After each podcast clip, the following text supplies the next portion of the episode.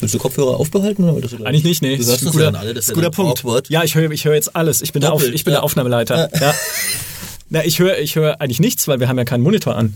Stimmt. Wenn ich Kopfhörer aufhabe, höre ich euch nicht mehr. Das ist ein Vorteil. Ich lasse sie auf. Ah, naja. Nimm das raus, Thomas. Ja, nimm, nee, also bitte, hier seinen komischen Pseudonarzissmus kannst du gerne drin lassen. das sagt der Richtige. Aber ich bin Also, so, jetzt, jetzt mal, jetzt mal sind los sie mit den zwei bescheidensten Persönlichkeiten der GameStar eigentlich. Den Lichtgestalten der GameStar wolltest du sicher ja, na, sagen. natürlich, So, natürlich. jetzt sind wir einer Meinung. ja, jetzt, jetzt sind wir eins. Sehr das gut. stimmt. Darauf können wir uns Ton einigen. gesetzt. Ich habe jetzt schon keinen Bock mehr. Tja, du hast dich bereit erklärt. Ich habe extra gestern noch gesagt, Heiko, vielleicht finden wir auch wen anderes. Das ist jetzt kein Thema mehr, wo du zwingend notwendig wärst. Und du, nee, nee, ich kann jetzt zu allem mich gern dazusetzen und so. Ja, jetzt nehmen wir dich beim Wort. Scheiße. So, nun werde ich natürlich hier lichtgestaltig einleiten.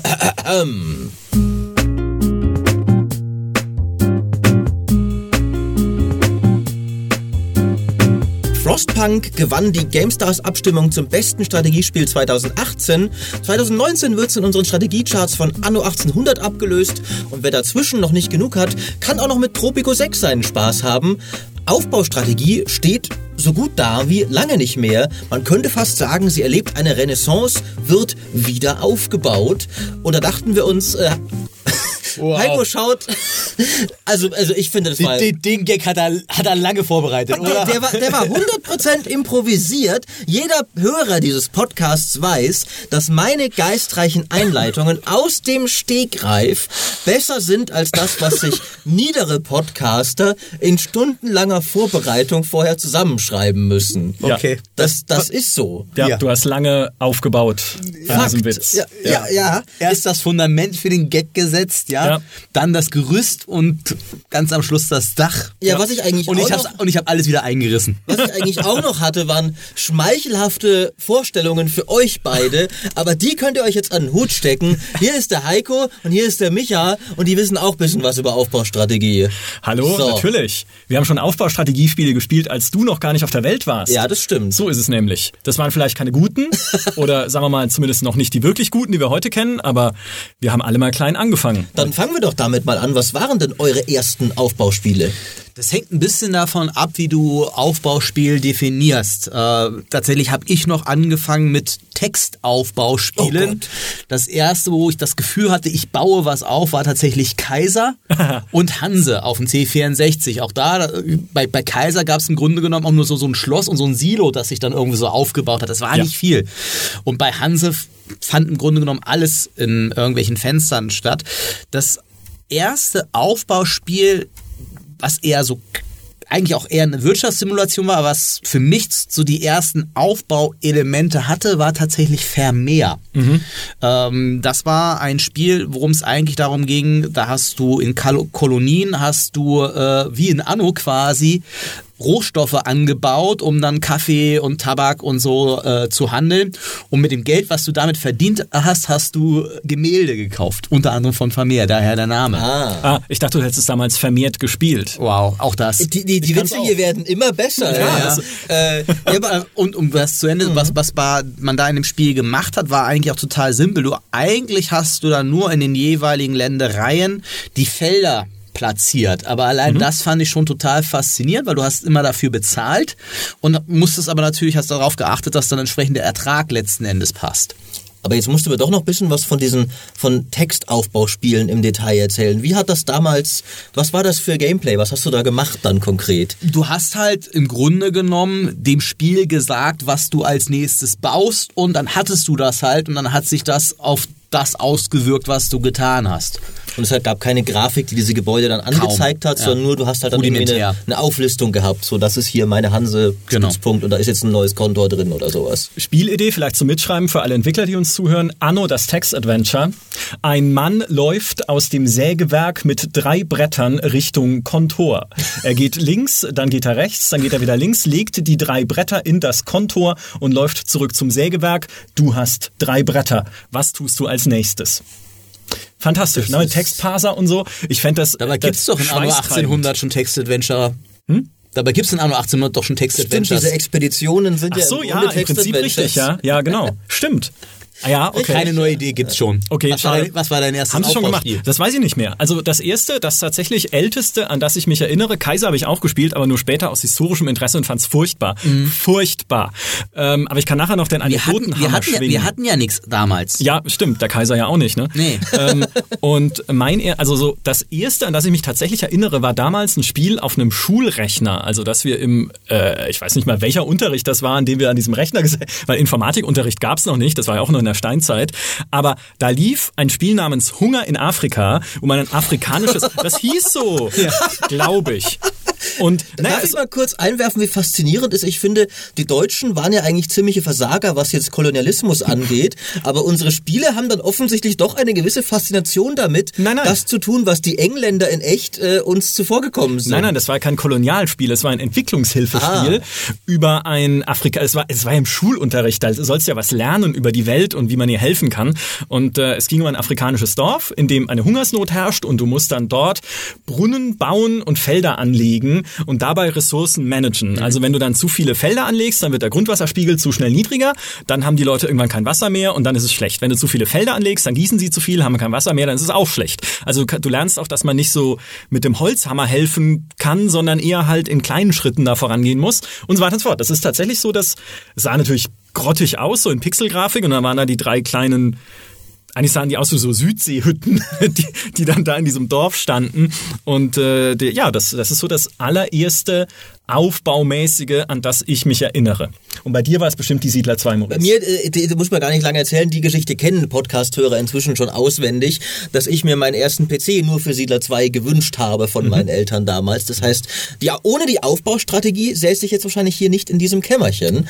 Ähm, und dann machen wir doch gleich mal weiter. Was ist denn eurer Meinung nach das beste Aufbauspiel bislang? Ja, Hunger in Afrika, würde ich sagen, weil das greift wenigstens gesellschaftlich und geopolitisch wichtige Themen auf. Nee, vielleicht Anno 1404. Also, oder nee, warte mal, Anno 1404 ist vielleicht das beste Anno, aber das beste Aufbauspiel. Es kommt halt immer drauf an, was will ich denn von einem Aufbauspiel haben und was ist mir persönlich besonders wichtig. Und wenn ich, wenn ich also nur jetzt aus meiner ganz eigenen persönlichen Sichtweise sagen würde, was ist mir wichtig an einem Aufbauspiel, dann ist das ein zentraler Aspekt. Ich will anderen Leuten beim Arbeiten zuschauen können.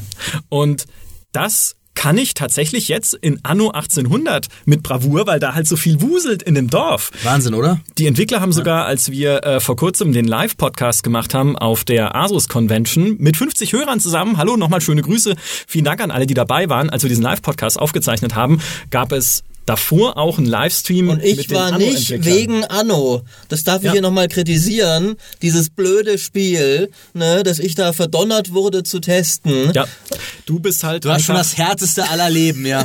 du bist, Du hast, du, den ersten, du hast ja. du den ersten weltweit gehört, die Anno Es war, 1800 es war äh, richtig spielen schlimm, ja. dürfen. Und äh, nur für euch, ja, habe ich mich quasi aufgeopfert, um dieses Spiel die ganze Woche lang eigentlich nichts anderes zu machen, als Anno zu spielen. Ja, nur für unsere Leser und Hörer. Das ist halt gehobenes Mobbing, weil wir geben dir eine Aufgabe, von der jeder da draußen wissen würde oder denken würde, dass sie total ehrenvoll und spannend ist, wie Anno zu testen. In Wirklichkeit mobben wir dich aber nur, dass du nicht mitkommen kannst zum Ja. Hörertreffen.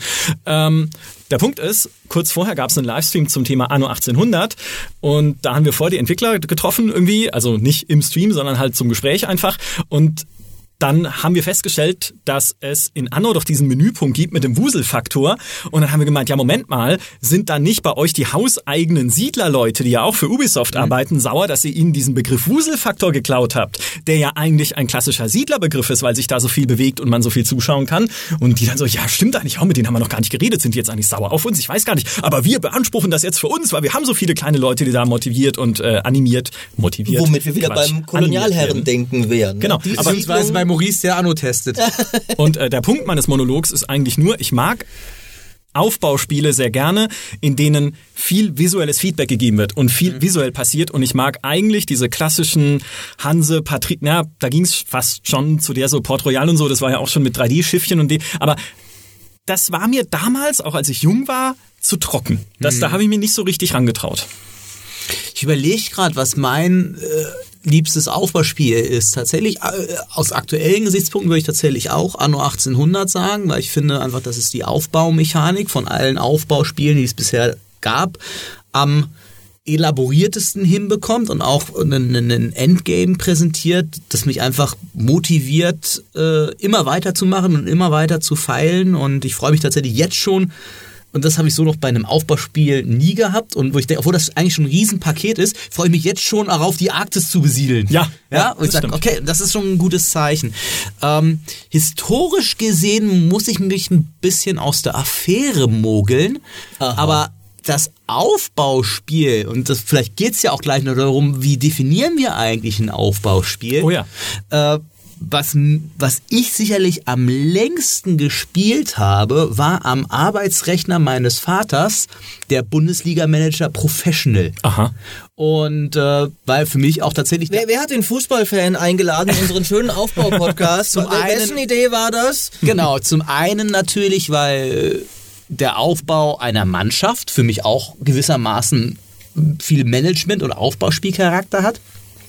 Zum anderen war aber der Bundesliga-Manager Professional auch eins dieser Spiele, wo du dann auch wirklich schon dein Stadionumfeld, das war so das erste, wo du wirklich dein Stadionumfeld gebaut hast und dann unterschiedliche Kategorien dann hattest und was dir dann auch wieder ganz explizite Vorteile gegeben hat. Und wenn ich jetzt allein nur auf die Uhr schaue, welches äh, Spiel ich am längsten, an welchem Spiel ich am längsten dann damit verbracht habe, irgendwas zu errichten, dann wird es der Bundesliga-Manager Professional Aber sein. der hat ja gar keinen Wuselfaktor, Heiko. Hast du schon mal die Spielszenen gesehen? Ah, das stimmt. Ja, da muss ich, da muss ich Heiko recht geben, dass äh, das ist eigentlich wie äh, die Siedler aus dem Weltraum angeguckt.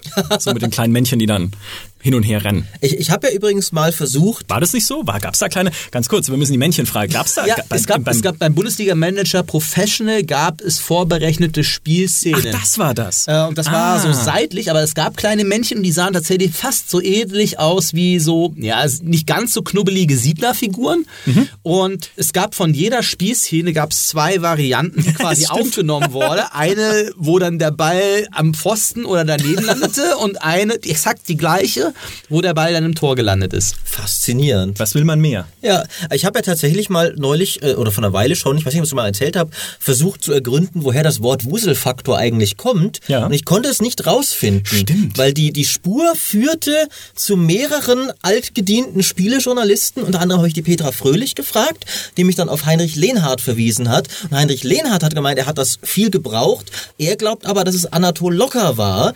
Aber der glaubte auch nicht, dass er es zum ersten Mal war. Wo sie aber sich beide einig waren, das fand ich interessant, dass es tatsächlich bei den Lemmingen ihren Ursprung hatte Oh. und nicht mal bei den Siedlern. Es wurde dann bei den Siedlern viel benutzt. Aha. Aber ich kann das, ich, also wenn jemand da draußen irgendwie einen Tipp hat, wo das zum allerersten Mal im deutschen Spielejournalismus auftauchte, mich würde es echt brennend interessieren. Ich konnte es nicht rausfinden.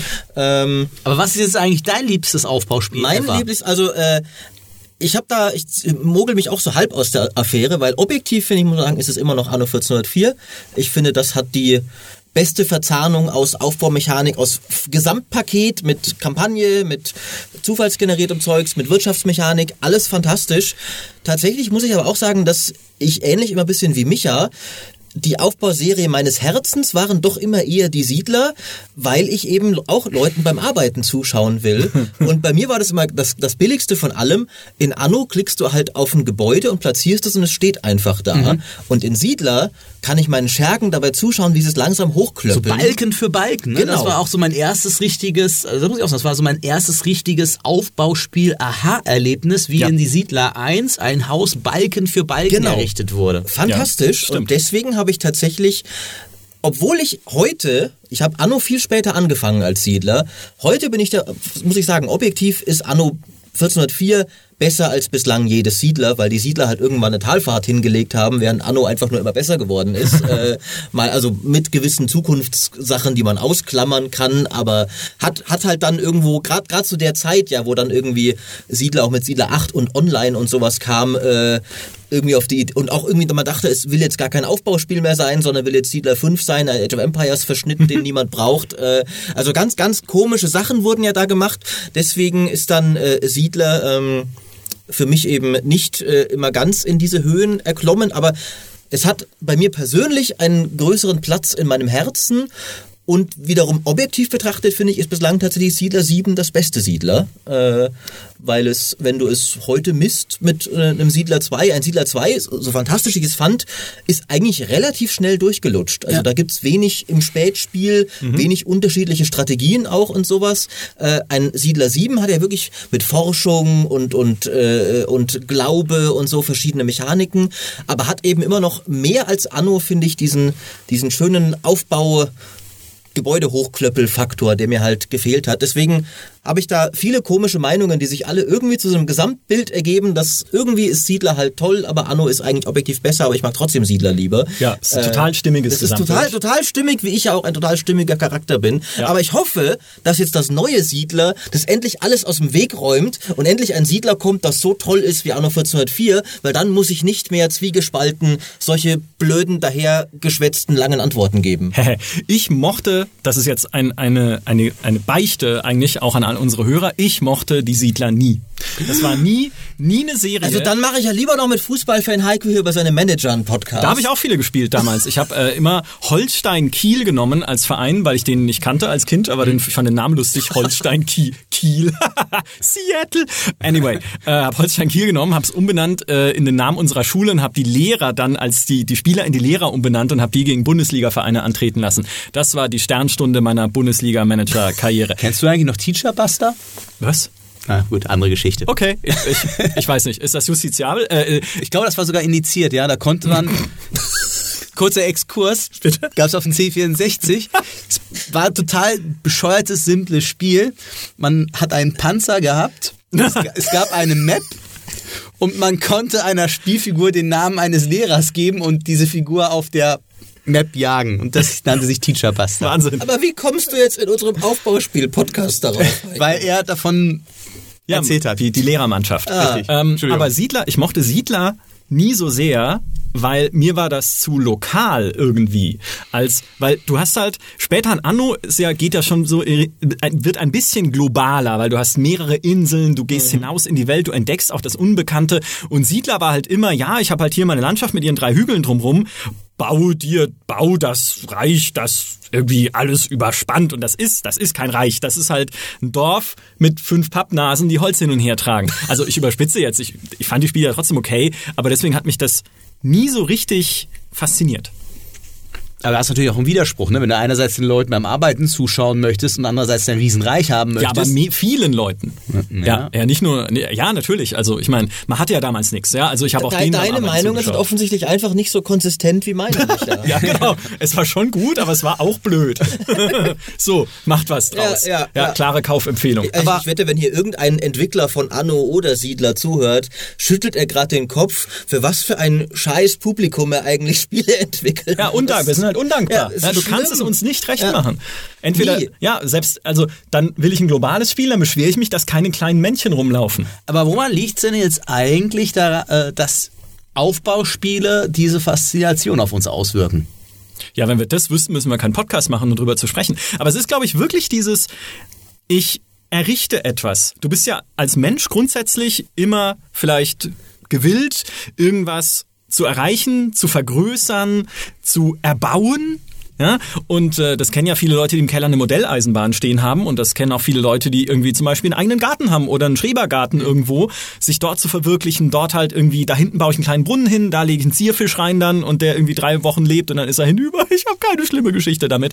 ähm, der irgendwie ein, ein Blumenbeet anlegt und sagt, das ist mein Reich, mein Garten. Habe ich gebaut. Ja, so ein bisschen, ja, Baumarktwerbung, genau. Aber die Baumarktwerbung spielt ja mit genau Ja. diesem Gedanken. Und ich finde, ein Aufbauspiel, deswegen, da kommen wir jetzt bestimmt gleich zur Definition, ein Aufbauspiel bringt diesen Gedanken auf den Bildschirm und kondensiert diesen Gedanken und legt den halt um auf nicht nur einen Garten, weil einen Garten kann ich auch in echt anlegen und dann kommen blöde Würmer und Zeug und dann ist er wieder weg. Nee, da baue ich halt Größeres. Da baue ich eine, ein Dorf, eine Stadt, einen Kontinent, ein, äh, ja, was ist das immer das nächste ist? Raum, Für, Raumstation. für mich ist äh, ein, ein großer Reiz des Aufbauspiels liegt darin, dass es eins der wenigen Genres ist, wo ich mich komplett entspannen kann, ohne dass es doof ist. Weil in der Regel, wenn du sagst, Spiele, die die zum Abschalten, zum Entspannen gespielt werden, die sind deswegen zum Entspannen, weil sie anspruchslos sind, weil du irgendwie nebenher was klickst oder sowas. Das Aufbauspiel äh, ist der Walking Simulator des Maurice Weber. Na, aber eben das, Aufbauspiel ist ja trotzdem, kann ja enorm anspruchsvoll ja. sein. Du kannst dich ja in einem, in einem Anno zum Beispiel, egal ob es jetzt 1404 oder 1800 äh, ist, äh, du, du bist ja, du bist gleichermaßen entspannt, wie du trotzdem ja voll geistig auf der Höhe sein musst. Und ich finde, das eigentlich wieder, widerspricht sich das ja, aber das Aufbauspiel schafft es halt. Da, weil, hat, ein schlauer, da hat ein schlauer, gut aussehender Typ mal eine Kolumne drüber geschrieben. Tatsächlich. Mhm. Erzähl mir von diesem schlauen, gut aussehenden Typ. Das war ich. Gute Geschichte. Ja. Ne, äh, ich glaube, bei mir ist es noch so ein, so, ein, so, ein, so ein anderer Aspekt bei Aufbauspielen, was ein bisschen mit meiner Pedanterie zu tun hat. Ich liebe es, wenn ein Plan funktioniert. Ich liebe es, wenn etwas, wenn so ein Rädchen in das andere greift und aus so einer, einer Grundidee sich plötzlich etwas Tolles entwickelt. Und der andere Hintergrund, warum ich zum Beispiel lieber Aufbau spiele als Gärtner, ich bin A, handwerklich total unbegabt und ich bin B, unfassbar äh, unpraktisch und auch nicht wirklich, ich kann nicht malen, ja, wenn ich versuche, mal mal ein Gesicht, dann, dann kriegen Kinder Angst davor, wenn ich denen das zeige. Malen kann ich sogar. Ja, also äh, ich, ich habe zwei linke Hände. Das ist alles nicht so.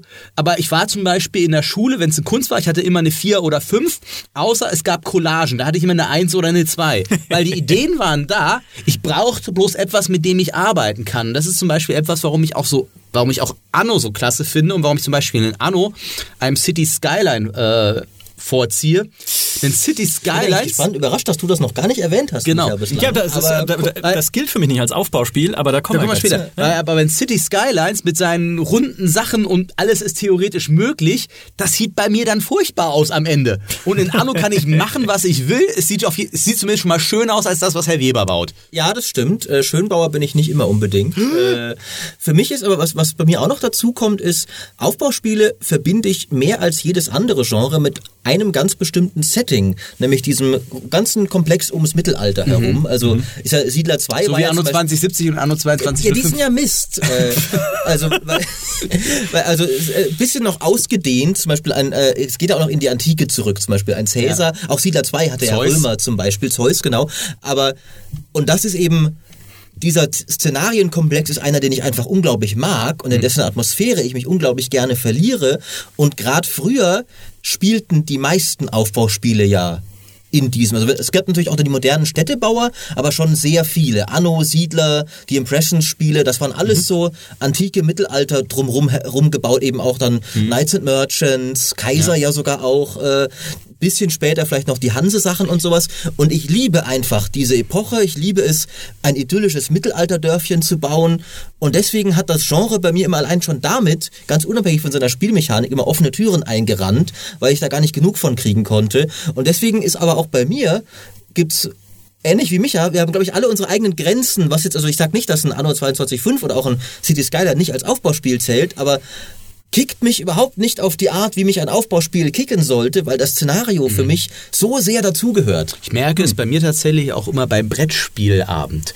Für mich ist immer die Hälfte des Spaßes tatsächlich das Brettspiel aufzubauen.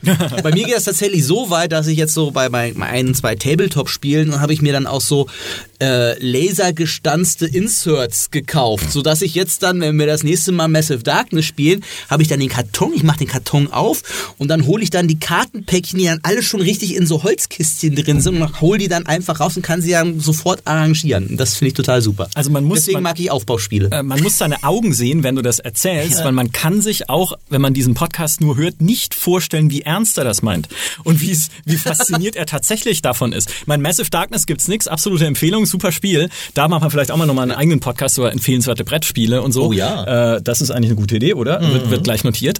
Ähm, was ich halt, also deswegen auch City Skylines nicht, äh, für mich ist halt ein Aufbauspiel erstmal eines, bei dem Waren- und Ressourcenmanagement im, im Zentrum stehen. Und nicht sowas wie City Skylines, wo man zwar auch aufbaut, aber eigentlich ist der Aufbau der Stadt in City Skylines nur ein Vorwand dafür, dass Verkehr entsteht und das Spiel selbst ist eine Verkehrssimulation. Also wo ich dann überlegen muss, okay, wie baue ich Straßen und wie leite ich da Verkehr so, dass nicht immer überall Stau und alles verstopft ist das ist für mich halt schon wieder eine eigene, ein eigenes Subgenre und wir sind ja hier immer noch bei der GameStar und nicht bei irgendeinem Huppi-Fluppi-Podcast. Da muss jedes Spiel glasklar und knallhart kategorisiert werden in ein eigenes Genre. Ich krieg auch ständig Subgenre. übrigens Kritik So. in unserer Strategie-Top-Liste, dass Aufbauspiele da überhaupt drin sind. Weil Leute So. sagen, du kannst doch nicht Siedler, ist doch kein Strategiespiel. Ja, weil es Anarchie ist. Äh. Das ist reine Anarchie. Ich finde auch. Also ich, ich für mich ist es unerträglich. Und was ich auch fand, also ich habe witzigerweise mal mit einem Autor äh, einen längeren E-Mail-Verkehr gehabt hin und her, was denn nun der Unterschied sei oder ist zwischen Aufbauspielen und Wirtschaftssimulation. Weil für ihn war beides dasselbe und ich so, hör mal, Junge, da, also der war, man muss dazu sagen, er kam, er kommt aus einem eher spielefremden Metier, der hat eher dann für so äh, für normale Zeitungen geschrieben, wie eine Zeit oder so. Äh, es sei ihm verziehen, ja, aber du darfst mit keinem Gamestar-Redakteur eine Diskussion darüber anfangen, was der Unterschied ist zwischen einer, Auf, einer Aufbausimulation und äh, einem Aufbauspiel und einer Wirtschaftssimulation. da, da hast du dich jetzt aber komplett reingeritten, ne? Ja, ich mache mich hier, also ne, ich mache mich hier beliebt unbeliebt, gerade, ja. total unbeliebt. Und äh, ich Ich weiß, weiß, das ist wohl der unbeliebteste bislang in diesem Podcast. Ich glaube, wir so, ich- alle drei ich dachte, du fragst einfach, wer von uns ist wohl der unbeliebteste. allgemein. Also, wenn ihr ja, mal allgemein ist auch eine interessante Frage. Schickt uns gerne euren Input. Das, ich meine, wäre wär auch eine spannende Diskussion. Podcast-Pol. Ja, Podcast Paul. Ja, schade, dass es kein Livestream ist. Ähm, aber und ich finde, äh, was heißt aber? Ich finde halt nach wie vor Aufbau, ein Aufbauspiel ist lokaler angelegt als eine Wirtschaftssimulation, die eher immer auf so einen globaleren Markt zielt. Und ein, Aufbau, ein Aufbauspiel ist vor allem grafischer. Weil du musst etwas wachsen sehen. In der Wirtschaftssimulation wie der Planer hast du zwar 400 Millionen Lastwagen, sie sind aber alle ein Menü. Und wenn es eine Karte gibt, auf der sie rumfahren, sind sie allenfalls Punkte oder sowas. Und selbst da wird nichts größer und wächst. Es gibt so Zwischendinger wie ein Railroad Tycoon, da wachsen ja dann auch deine Streckennetze und die Städtchen wachsen mit ihnen oder so Industriegigant oder sowas, da siehst du ja auch dann die Städtchen wachsen, aber das ist dann schon wieder näher, das finde ich, das ist dann schon wieder eher an der Wirtschaftssimulation wie am Aufbauspiel. Für ein Aufbauspiel muss ein Haus aus Brettern zusammengeschlagen werden. So. Das ist ja jetzt auch gar nicht mehr deine Definition von vorher. Vorher meintest du Ja, und das. Warenkreisläufe. Und das bei, bei mir ist tatsächlich, meine Definition von Aufbauspiel ist die strunzdummste von allen. Das Aufbauspiel ist ein Spiel, in dem ich ein Gebäude baue. Also in dem ich ein Gebäude platziere und es gebaut wird. Und deswegen finde ich zum Beispiel ein... In Anno Mann- wird's aber nicht gebaut und Anno steht sofort. Ja, aber ich, ich baue es ja. Äh, es, es, Anno ist halt dann ein schlechtes Aufbauspiel, aber es ist immer noch einer. Nein, Aber äh, nach der Definition ist Age of Empires für dich ein Aufbauspiel. Ja, ist ein guter, guter Punkt. Äh, Ja, aber ohne Krieg halt. Und Age of Empires hat ja keine Warenketten in Aber, der auch aber, da. äh, Wo ist Strong? Ist Stronghold ein Aufbauspiel oder Echtzeitstrategie? Das ist ein Twitter, würde ich sagen. Stronghold hat so viele. Stronghold arbeitet ja viel mit Warenketten und Ja. Verarbeitung und Weiterverarbeitung. Und das ist ja, ähm, wie ich vorhin gesagt habe, das ist ja Teil der Definition. Wenn du Warenkreisläufe hast und für die, auf die hin deinen, den Aufbau dessen, was so Burg oder halt Dorf, Stadt tunen musst, dann ist es ein sehr gutes Zeichen dafür, dass es ein Aufbauspiel ist. Aber wo wir uns ja einig sind, ist, dass Heikos komische Fußballmanager dann keine Aufbauspiele Nee, sind. das ist- Weil da baust du weder, noch gibt's Warenkreisläufe, ne, noch irgendwas. Es gibt Fitnesskreisläufe und Wertekreisläufe. Aber nee, das ist eher, also wie Fußball, Fußballmanager ist eh so was eigenes, aber da würde ich sagen, eher Wirtschaftssimulation. Eher schon, ja. Ja. Aber es gibt tatsächlich, äh, ich habe mal einen, äh, als ich noch bei Making Games gearbeitet habe, ähm, es gab, da habe ich meinen Studenten kennengelernt, der hat äh, für den Fußballmanager als seine Diplomarbeit tatsächlich das Stadionumfeld als äh, Spielelement gebaut. Oh. Und deswegen hatte der Fußballmanager zum gegen Ende hin so ein tatsächlich ein Aufbauspiel innerhalb des Fußballmanagers, weil da gab es wirklich eine isometrische Karte, wo du dann deine Gebäude platziert hattest. Ähm, und das ging dann tatsächlich in Richtung Aufbauspiel. Aber es war halt ein, ein Mini-Aufbauspiel im Rahmen einer Wirtschaftssimulation. Also die Grenzen sind da schon, finde ich, relativ fließend. Und wir sind uns ja auch einig, dass äh, ein Age of Empires mehr Aufbauspielelemente hat als zum Beispiel ein StarCraft oder äh, Warcraft. Ja, weil du halt, naja, okay, in einem Age of Empires kannst du halt auch einfach mit dem, was du baust, mehr machen. Du hast Mauern, Ja. du musst Fest, also in Age of Empires 2 hauptsächlich Festungsanlagen bauen, ging ja aber auch in den anderen Teilen. Und das sind schon mehr Bauelemente als in einem StarCraft, wo du halt eher offensiv spielst und mit Einheiten. In Age of Empires 3 gab es die Hauptstadt, die du im, zwischen den Kampagnenmissionen sogar hochgezogen hast. Das stimmt. Und Age of Empires hat zumindest zwar keine wahren Kreisläufe, aber doch auch mehr Fokus auf Ressourcen noch, weil es mehrere davon gibt, also mehr als in StarCraft mhm. und noch in, in Command Conquer auch und die auch noch ein bisschen mehr so geteilt sind, dass du extra Holz für Gebäude, Stein für Gebäude, ja. ähm, also eigene Ressourcen, die primär für Gebäude gedacht sind. Ähm, also Heiko hat vorher recht, die absolute Begrenzung, Gebäude bauen ist Aufbauspiel nicht, aber ich würde vielleicht sagen, Gebäudebau im, als wichtigste Spielmechanik ist Aufbauspiel für mich. Und jetzt ist natürlich die Frage, ist das was typisch Deutsches. Weil auch in Age of Empires sehen wir immer wieder bei der GameStar, ist wahnsinnig beliebt bei unseren Lesern oder Usern und Zuhörern natürlich auch im Podcast. Ein Siedler ist wahnsinnig beliebt, ein Anno ist noch wahnsinnig beliebter als die Siedler. Ich würde sogar sagen, von all den Serien, die ich jetzt genannt habe, ist Siedler noch wenn man nach den reinen Abrufzahlen geht, die unbeliebteste. Vielleicht auch, weil lange nichts Siedler passiert hat halt auch hat's halt auch wirklich schleifen lassen, ja. während äh, Anno halt äh, konnte ja auch selbst mit den Zukunftsdingern, die ich nicht so mag, die hatten ja auch sehr wohl ihre Fans, während dieses Siedler 8 Online-Ding, das rein, dann eingestellt wurde, das konnte ja gar nicht umsatztechnisch ist tatsächlich Anno 2205 das bis dato erfolgreichste Anno. Sogar, weißt, das letzte, sogar das letzte Spiel. Weißt du, ob das daran liegt, dass es auch in Deutschland das erfolgreichste war oder dass es mehr internationale Kunden Mehr internationaler, Schon, genau. Das war ja damals auch so ein bisschen der Ritterschlag für, für ähm, Blue Byte Mainz und das letzten Endes ein Anno auf der E3 enthüllt wurde. Anno mhm. 2205 ja. wurde seinerzeit auf der E3 angekündigt, während alle anderen Annos dann auf der Gamescom, wie jetzt auch wieder Anno 1800. Mhm. Und auch am Anfang war tatsächlich Anno 2205 eher enttäuschend von den Verkaufszahlen. Erst langfristig hat sich das Ganze dann ausgezahlt. Tatsächlich habe ich mal Bruce Shelley die, äh, diese Frage gestellt, Ach. warum, was, was er denn glaubt, warum ausgerechnet die Deutschen so viel Spaß daran haben äh, an Aufbauspielen. Und äh, seine Antwort war eigentlich ganz cool. Er hat nämlich gesagt, naja, bei dem wurde das ganze Land zerstört.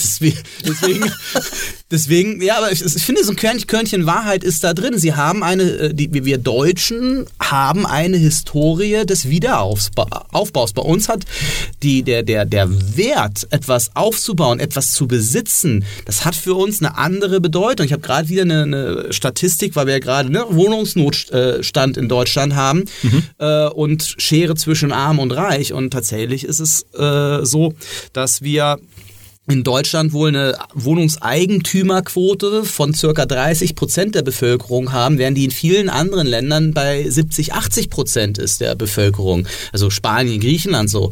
Und ähm, das spielt da ja auch mit rein. Ne? Das ist für uns ein, ein Haus zu bauen, das kann sich in Deutschland nicht jeder leisten, etwas, etwas, ah. zu, etwas zu erschaffen. Das sind so zwei mögliche mhm. Theorien. Aha. Ich finde die beide gar nicht so blöd. Bruce nee. Shelley hat übrigens auch an Siedler 7 ja mitgewirkt in genau. Beraten davon. In dem, in dem, Zusammen, in dem Zusammenhang habe ich ihn tatsächlich auch fragen dürfen. Okay, ach cool.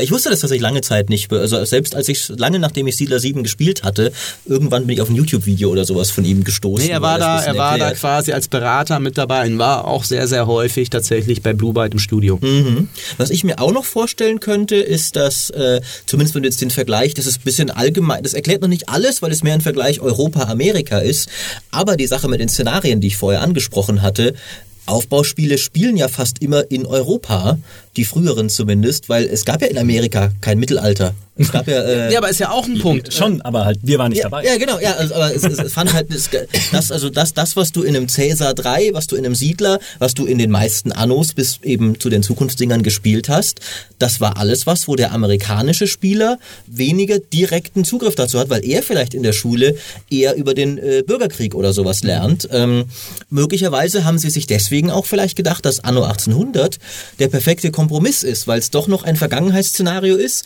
aber eins, wo ja auch sehr viel, ich meine, interessanterweise spielt es nicht in Amerika offensichtlich nicht, es äh, ist Europa, äh, aber die Industrie, das industrielle Zeitalter und Dinge wie die Erfindung der Eisenbahn, dieser Wettstreit der mhm. Eisenbahnbarone und der Wettstreit der Erfinder um den, um den ersten Strom, was, was sehr amerikanisches ja auch ja, ist. Ja, ich äh, wollte gerade sagen, äh, wenn man sich, also das, das Art Design ist schon so gehalten, dass diese Stadt genauso gut auch in New York im 18., 19. Jahrhundert Sie wird allerdings explizit Europa genannt, unter ja. anderem in Pressemitteilungen. Alte Welt, sowas. ja, das stimmt äh, schon. Alte Welt und äh, ich finde es ja eigentlich schade, aber ich finde in dem Fall. So viele Amerikaner lesen sich auch kein keine Pressemitteilung. Das stimmt. Das stimmt. Also von der, von der ganzen Anmutung her, ähm, Sie, sie, genau, sie machen es schon bewusst so, dass es durchaus beides sein könnte.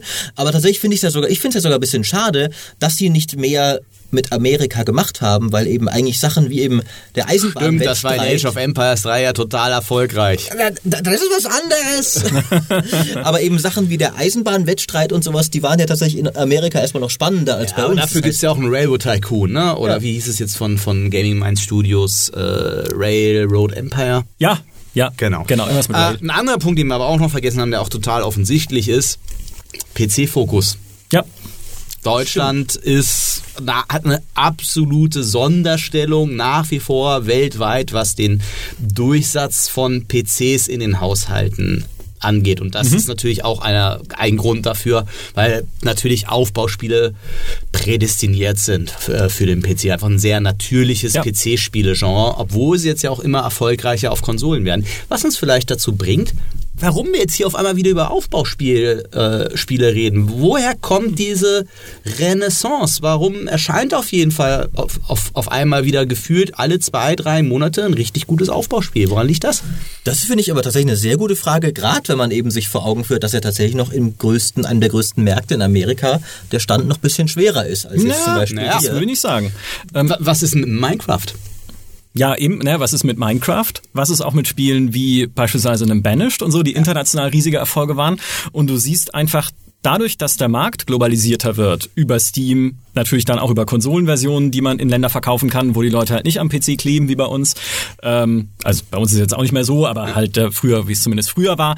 Und dadurch, dass man halt, wenn man ein Spiel für eine bestimmte Zielgruppe macht, diese Zielgruppe inzwischen fast weltweit ansprechen kann, ist es natürlich auch wieder sexier geworden, wahrscheinlich für Entwickler, das zu tun.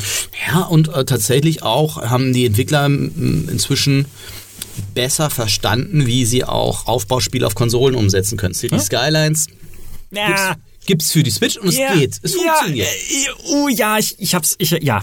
Frostpunk kommt jetzt auch demnächst für, Ja. für, für Konsolen Ja, raus. ich ich weiß. sag nicht, dass es optimal ist. Nee. Stellaris gibt's auch für Konsole. Oh, Tropico 6 ja auch, glaube ich. Tropico 6 kommt noch äh, für Konsole. Also Calypso ist tatsächlich super erfolgreich. Das ist ihr. Hauptstandbein wirtschaftlich, sind Strategiespiele auf Konsole. Da haben sie sich quasi ihre, ihre Nische gebaut. ähm, also das ist auch ein Grund. Aber tatsächlich würde ich die These unterstützen, dass ähm, der, der Erfolg von Banished so ein bisschen der Türöffner war. Oder auch sowas wie in ähm, jetzt hätte ich beinahe gesagt Harvest Moon. Äh, ja, genau das. das Stardew Valley. Stardew Valley. Ähm, da habe ich tatsächlich ein Gespräch geführt mit dem Geschäftsführer von Envision Entertainment. Das sind die Co-Produzenten von neuen Siedlern. Zu Envision gehört auch Volker Wertig, der Siedlererfinder, die jetzt auch, die haben ja jahrelang erst äh, Phenomic, Spellforce und dann äh, Battleforge gemacht und dann äh, Browser-Games über mehrere Jahre und äh, Mobile-Games. Und da habe ich auch gefragt, so, warum denn jetzt auf einmal wieder auch Aufbauspiele? Und dann haben sie mir gesagt, naja, das ist eine wirtschaftliche Entscheidung. Die haben sich angeschaut, okay, haben sich geguckt, wie viel hunderttausend Einheiten hat denn Banished verkauft? Und dann haben sie gesagt, Moment mal, das können wir doch eigentlich viel besser wie der. Warum machen wir das nicht eigentlich wieder? Und daraus ist dann tatsächlich das entstanden, dass sie auch wieder ein Aufbauspiel machen wollten.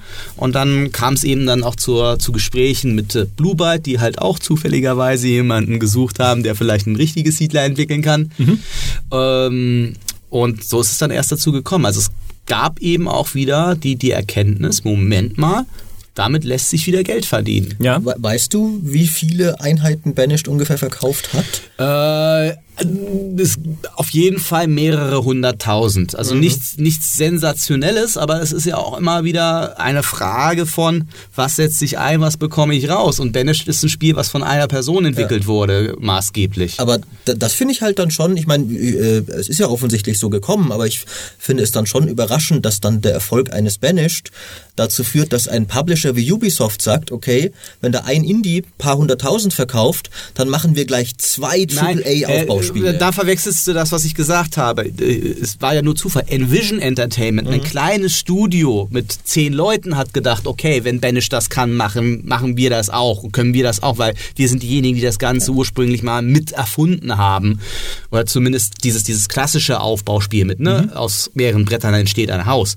Und erst im Nachgang hat sich dann die Zusammenarbeit ergeben, als Ja, aber, nämlich aber, auch aber trotzdem hat Ubisoft ja die Entscheidung getroffen, ein AAA-Siedler ist jetzt für uns wirtschaftlich eine gute Sache. War es ja vorher auch für sie, weil sie ja vorher auch schon Siedler 8 entwickeln wollten. Autsch. Was Ah, halt nicht burn. funktioniert. Das kann ja, das kann ja passieren. So, ne, das ist auch anderen Studios schon passiert. Ähm, warum das Ubisoft über Jahre gemacht hat, äh, ist auch relativ einfach zu, äh, zu sagen. Im Aufbauspiele sind halt, und das kommt total dummes Wortspiel jetzt, aber es ist komplett wahr, sind in einem fies volatilen Business wie der, wie der Games-Industrie, was ja ein, per Definition ein Hit-driven Business ist. Ja, äh, ein Erfolg muss neun Flops refinanzieren häufig. Da sind Aufbauspiele, die haben ein extrem dickes Fundament. Verdammt. Genau, weil du Aber mich am Anfang noch kritisieren hier für meinen großartigen so schaut's aus. ne? Warum? Weil die eine sehr, sie haben einfach eine sehr ähm, engagierte Community Ja. und sie verkaufen sich extrem lange und auch über einen langen Zeitraum. Sie altern nicht so schnell. Ähm, bei Anno ist das beste Beispiel. Es, schon bei Anno 1602 kam es, glaube ich, zwei Add-ons, bevor dann irgendwann die Königsedition kam. Und die Königsedition gibt es seitdem bei jedem einzelnen Anno. Die verkaufen das über Jahre hinweg. Ein Anno 1404 hat sich äh, über zehn Jahre immer noch über die Pyramide, ne, auch in den Supermärkten super verkauft. Ja. Weil auch diese Aufbauspiele nie wirklich äh, hardwarehungrig waren. Deswegen ist es immer ganz wichtig bei einem Anno. Außer Anno 1800 jetzt. Ne, Moment. Wenn du Anno auf, auf niedrigen Details sieht immer noch gut aus und kannst du echt auf einem Laptop spielen. Ähm, das ist, Anno ist sehr skalierbar. Das sind halt nur so Technik-Nerds, dass ihr auch sagt, okay, wir gehen auch ganz nach oben. Ähm, also es, es sind einfach unglaubliche Long-Term-Seller schon immer gewesen. Stardew Valley gerade das beste Beispiel. Es verkauft sich, äh, ist bei der Switch permanent unter den Top 5. Und auf Mobile dann auch. Ne? Also Aufbauspiele auf Mobile gehen ja genauso. Ja, ich glaube, der, der größte Unterschied einfach ist, in Deutschland kommt es halt, deswegen hat man immer auch vielleicht auch diesen leicht verzerrten Eindruck als deutscher Spieler aus einer anderen Historie. Weil eben gerade, wie du schon gesagt hast, Heiko, dass es früher vermehrt in Deutschland diesen PC-Fokus gab, während andere Länder schon viel früher in andere Systeme gewechselt sind. Deswegen wird ja bei uns beispielsweise auch der C64 verehrt, wie nirgendwo sonst auf der Welt. Erzähl mal jemand im englischen Sprachraum vom C64, dann sagt er, ja, weil das ist so ein alter Computer. Und hier sagen die Leute, der C64, lang lebe er. Ich entwickle übrigens selber Spiele dafür hier bitte. Ähm, Ja, und und irgendeine Spielezeitschrift hat ja auch mal irgendwelche Videos über den goldenen C64 gedreht. Ja, ich weiß nicht welche. Ich äh, kann mich nicht erinnern, welche genau. Und das war nämlich auch was, was uns äh, viele Entwickler erzählt haben, auch unter anderem Volker Wertig, die wir interviewt haben für einen Artikel, der nie erschienen ist, weil er leider dann doch irgendwie zu schwurbelig war, aber die wir gefragt haben, warum habt ihr denn sowas überhaupt gemacht damals mit den Aufbauspielen? Und sie sagten, naja, das war nun mal das, was damals die alten PCs konnten, weil wir hatten halt nicht viele Möglichkeiten für Grafik, wir hatten nicht die Möglichkeiten, die halt irgendwie spezialisierte Konsolen dann später hatten, wie ein, äh, wie ein Super Nintendo und so, wo dann irgendwie die fetten Grafikchips für die damalige Zeit drin gesteckt haben, sondern wir mussten halt mit dem arbeiten, was uns an Hardware zur Verfügung stand. Und das heißt dann im Wesentlichen Tabellen und mit der Zeit immer mehr Grafik in diesen Tabellen. Ja, so kamen dann die Hansen dieser Welt und die Patrizias dieser Welt langsam auch mit mehr Grafik raus. Aber das war so diese, diese Entstehungsgeschichte. Und deswegen hat das in Deutschland halt auch eine längere Historie. Ja, ich glaube tatsächlich, dass es auch ein Stück weit eine, eine Mentalität ist, auch wie wir. äh, Das klingt auch wieder so blöd, aber wie wir Deutsche auch denken und planen. Ich erzähle immer noch gern die Geschichte, wie Daniel Dumont seinerzeit mir das Action äh, Weltraumspiel Darkstar One präsentiert hat. Daniel Dumont, muss man zu wissen, war einer derjenigen, die äh, Patricia auch im Port Royal auch mit äh, gemacht haben für Ascaron und hat da irgendwann mal Bock gehabt, ähm, ein Weltraum-Action-Spiel zu machen. Und das war eben Darkstar One. Und angefangen hat er im Grunde genommen die Präsentation, indem er mir eine Excel-Tabelle gezeigt hat. Und zwar aus äh, Raumschiffwerten Waffenwerten und Gegnerwerten und hat gesagt, ich habe nämlich berechnet, dass jeder, dass ein Raumschiffkampf, um Spaß zu machen, darf er äh, nicht kürzer sein als fünf, Sek äh, fünf Sekunden, weil es dann zu so, so witzlos ist, sollte aber auch nicht länger sein als 15 Sekunden, weil dann wird es so ein bisschen träge. Und schau mal hier, ich habe das hier mit jeder Konstellation kommt ein Wert zwischen 5 und 15 Sekunden raus. Das ist so geil. Also kann ich absolut Daniel Dumont, fantastisch, müssen wir vielleicht auch mal einladen in diesem Podcast. Das ist ein Systemdesigner, wie er im Buche steht. Für den ist alles, was ein Spiel an Grafik hat, nur Overlay. Ja, das visualisiert das halt irgendwie, aber drunter die Mechanik, die Regeln, die Systemik, das ist das, was den äh, so fasziniert. Und ich habe auch mal einen, einen, Vortrag von ihm gesehen, in dem es um das Design von äh, Warenkreisläufen tatsächlich ging, von Warenketten. Und ähm, ich verstehe die Details nicht, muss ich sagen, aber es war halt Mathematik. Ja? ja. Wo dann wirklich, wie lange dauert es, bis Ware X, Y, Punkt Y erreicht, um dann irgendwie kritische Masse, dann irgendwas produzieren zu können. Oh, what the ja, gut gemacht. Das ist so interessant, wie Anno 1800 jetzt, um den Bogen zu spannen, das ja auf die Spitze treibt. Auch mhm. dieses, äh, und das ist ja auch jetzt das Spiel, wo die Community sich wirklich einbringen konnte. Und natürlich war das vor allem eine, eine deutsche Community. Und es wirkt sich dann halt so aus, dass du wirklich bis auf die zehnte Sekunde siehst, wann jetzt die Ware produziert, fertig produziert wird. Ne? Ja.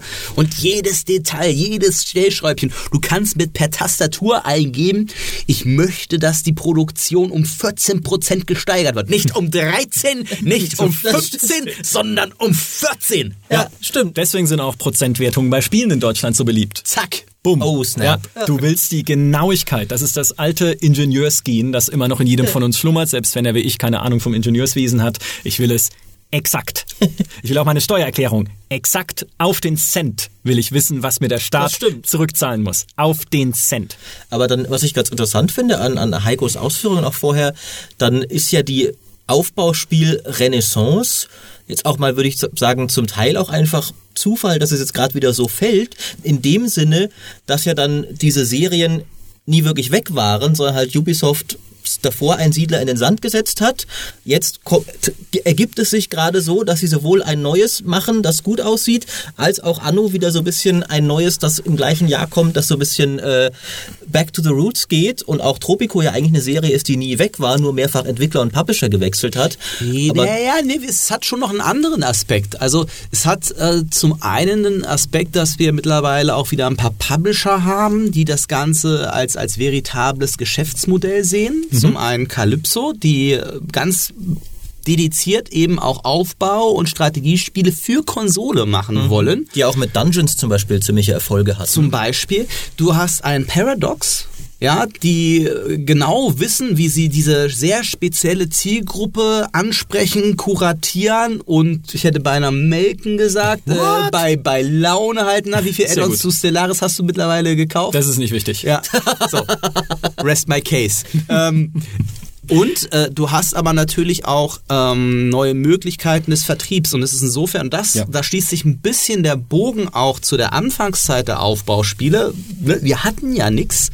Ähm, ein Aufbauspiel ist ein verhältnismäßig äh, einfach zu produzierendes Spiel, wenn du Systematik drauf hast. Du brauchst nicht super viel. Du brauchst ja nicht 20, musst ja nicht 20 Level designen oder 20 Welten, weil der Gameplay Loop, der muss stimmen. Und wenn mhm. der Gameplay Loop so stimmt, dass er quasi bis ins Unendliche äh, äh, potenzierbar ist, dann brauchst du nicht mehr viel drumherum. Deswegen funktioniert ein Banish, deswegen funktioniert ein Frostpunk, deswegen funktioniert ein Stardew Valley.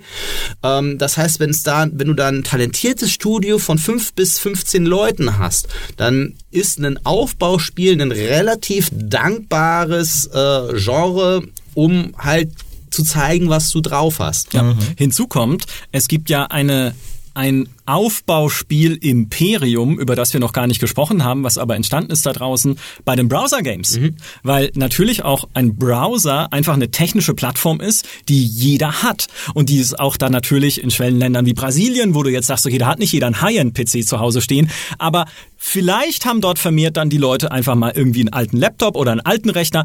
Ein Browser hat jeder. Ja, und kann dort dann natürlich auch ein Browser oder konnte dort dann auch ein Browser-Aufbauspiel spielen. Deswegen auch das hat dieses Genre so globalisiert und dieses Genre auch in andere Das ist Bereiche der Welt getragen. ja. Ja, und es gibt ja, also ich meine, wir haben ja durchaus schon mit Entwicklern gesprochen von Aufbauspielen, die gesagt haben, ja Freunde, was wollten ihr überhaupt? In Brasilien ist unser Spiel Top 1 der Charts seit 400 Jahren. Ja. Da ist ja tatsächlich wiederum das just ange vorher angesprochene Stronghold auch ein sehr gutes Beispiel. Wer auf dem äh, De äh, Desktop, ich, ich, auf dem PC spielen ist das falsche Wort, aber wer halt quasi nur vollwertige Strongholds spielt, der hat den Eindruck, diese Serie ist ja komplett abgestürzt und wie, wie, warum gibt's das Studio überhaupt noch? Aber Heiko hat mir das mal nämlich erklärt. Der Grund, warum es das noch gibt, ist Stronghold Kingdoms, dieses Browserspiel, das anscheinend eine absolute Goldgrube für die ist seit Jahren und wo jetzt, glaube ich, auch bald ein, ein neues rauskommt. Äh, neues Browserspiel im alten Rom war es, glaube ich, was weiß es Firefly jetzt Die angekündigt probieren hat. immer mal wieder Sachen, die sie dann immer mal wieder abbrechen, aber äh, Stronghold Kingdoms läuft.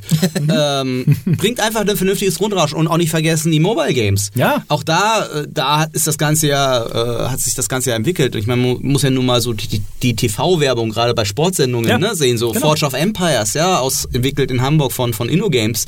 Äh, letzten Endes ist es ein super klassisches Aufbauspiel, äh, nur wo die Gameplay-Loops halt zeitbasierter sind letzten Endes. Ne? Was man nicht mögen muss, aber was natürlich, hey, ich baue jetzt mal meine fünf Häuser auf dem Weg zur Arbeit und äh, auf dem Weg von der Arbeit, dann äh, ernte ich halt. Ja, klar. Aber ja, äh, ganz genau. Und auch das, auch da siehst du halt einfach an diesen, an diesen Erfolgen, Aufbauspiele sprechen irgendwas an, wie ich vorhin schon gesagt habe, was als Bedürfnis scheinbar in jedem von uns irgendwo steckt. Diese, diesen Wunsch, etwas errichten zu wollen. Und sei es halt dann tatsächlich nur virtuell, weil man es in echt entweder aus handwerklichen Fähigkeiten nicht kann oder weil man die Kohle einfach nicht hat, um sich ein Haus irgendwo hinzusetzen. Aber irgendwie scheinen wir das wir das zu wollen.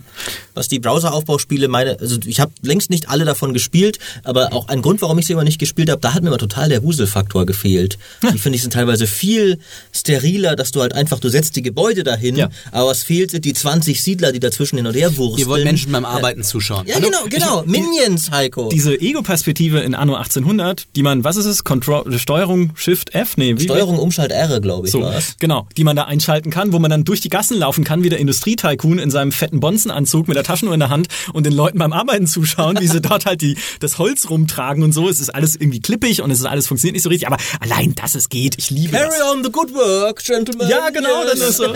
Ja, etwas schneller arbeiten, vielleicht ein Prozent mehr Produktivität wäre doch noch drin. Ja. Und, äh, Und dann das gehst du ins. Menü und stellst die Produktivität um 1% hoch, weil du kannst. Weil ich's ganz genau, weil ich's kann. Ich bin da doch der Bestimmer in dieser Welt. Das ist ja auch immer schön im Spiel, der Bestimmer zu sein. Ich muss mich nicht, also doch in Anno 1800 dann schon, da gibt's dann Streiks und äh, unzufriedene Arbeiter. mehr Polizei. Genau, die kann man halt zusammenknüppeln Diese lassen dann, wenn man möchte. Arbeiterhymnen, die dann erklingen. Ja. Das ist so großartig. Das ist wunderbar. Aber du bist halt derjenige, der an diesen Rädchen, an jedem Rädchen in diesem Getriebe auch äh, schrauben kann. Und auch das ist doch befriedigend. Ich, ich will doch auch alles beeinflussen und verbessern und einstellen können, wenn ich es möchte. Ja, es kann auch laufen, ohne dass ich es möchte. Oder wenn, ich's, äh, wenn ich keinen Bock habe auf Micromanagement, ist auch gut. Aber wenn ich will, habe ich doch auch dann gerne die Möglichkeit, es zu tun. Es ist ja mittlerweile wird es ja so weit auf die Spitze getrieben äh, und äh, auf Mobile mit den sogenannten Idle Games. Das Ja. ist ja quasi der große neue Trend auf Mobile ist, so Idle Miner Tycoon,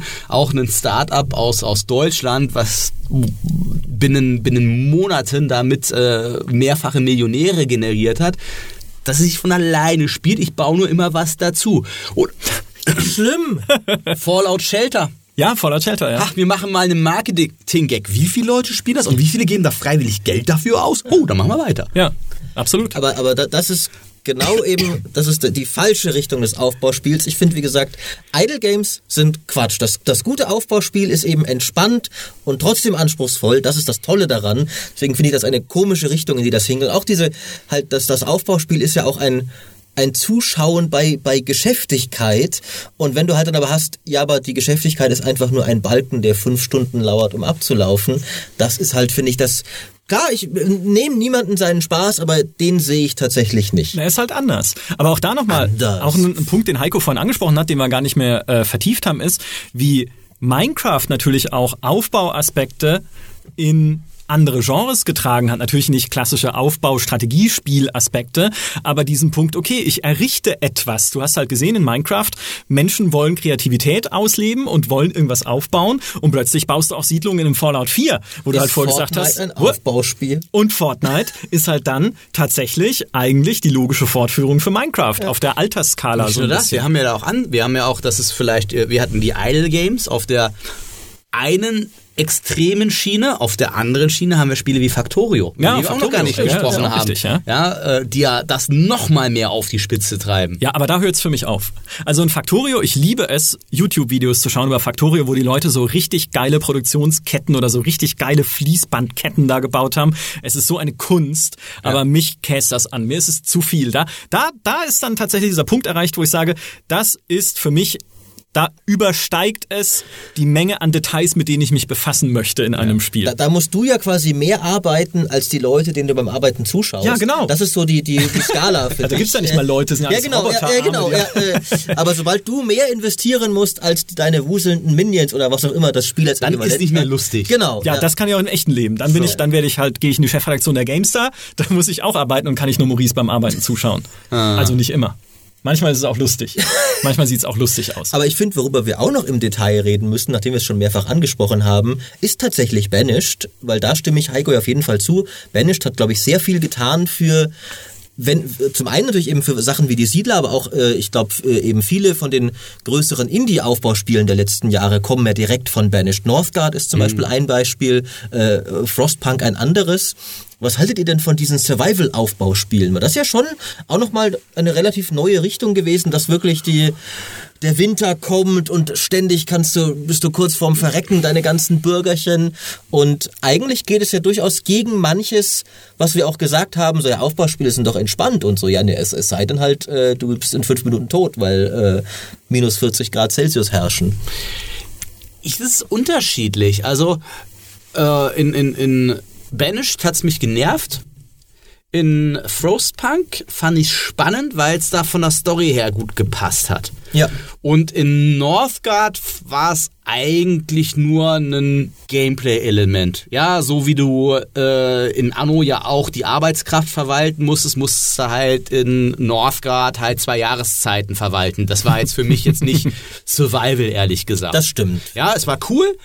Deswegen würde ich diese Survival, diesen Survival-Trend bei Aufbauspielen nicht so hoch hängen. Also ich kenne den schon aus Hunger in Afrika, deswegen von mir war das ja da, das Dorf muss überleben. Das war ja damals, damit habe ich ja angefangen. Deswegen ist es für mich organisch, eine organische Fortführung meiner eigenen Aufbauspielgeschichte. Genau, und auch wenn wir mal ehrlich sind, so, so einen Siedler gab es ja auch durchaus Drucksituationen, ja. Also äh, wenn du dann angegriffen wirst und hast dein, und deine ähm, Produktionsketten sind nicht auf Vordermann und du bist nicht in der Lage, schnell deine Türme hochzuziehen und deine Ritter auszubilden, dann hast du auch ganz schön sch- schnell blöd aus der Wäsche geguckt. Und aus der Eisenschmelze kommen die Schweine. Das hatte das noch jemand von euch?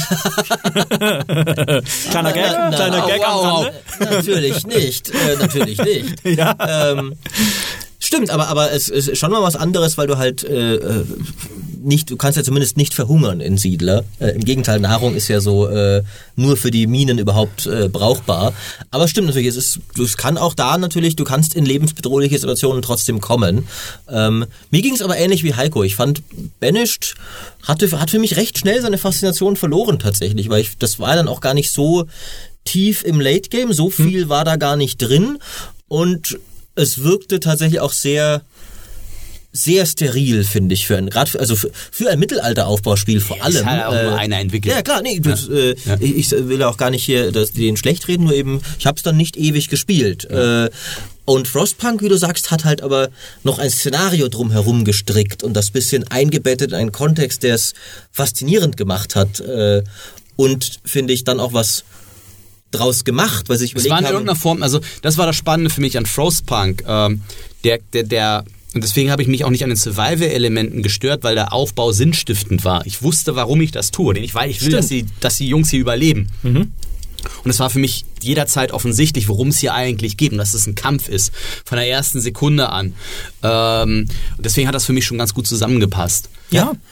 Und eigentlich das äh, klassischste Survival-Aufbauspiel, würde ich sagen, ist die Sims.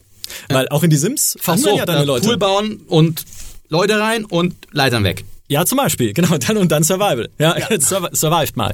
Ähm, nee, aber ich finde, also, also auch ein Sims kann man ja mit viel gutem Willen als Aufbauspiel kategorisieren, weil ja, es ist eine Familiensituation, eine Situation Simulation, aber du baust das Haus, du versuchst es so anzulegen, dass die Leute möglichst äh, kurze Wege und all ihre Bedürfnisse befriedigen können, die sie dann da haben.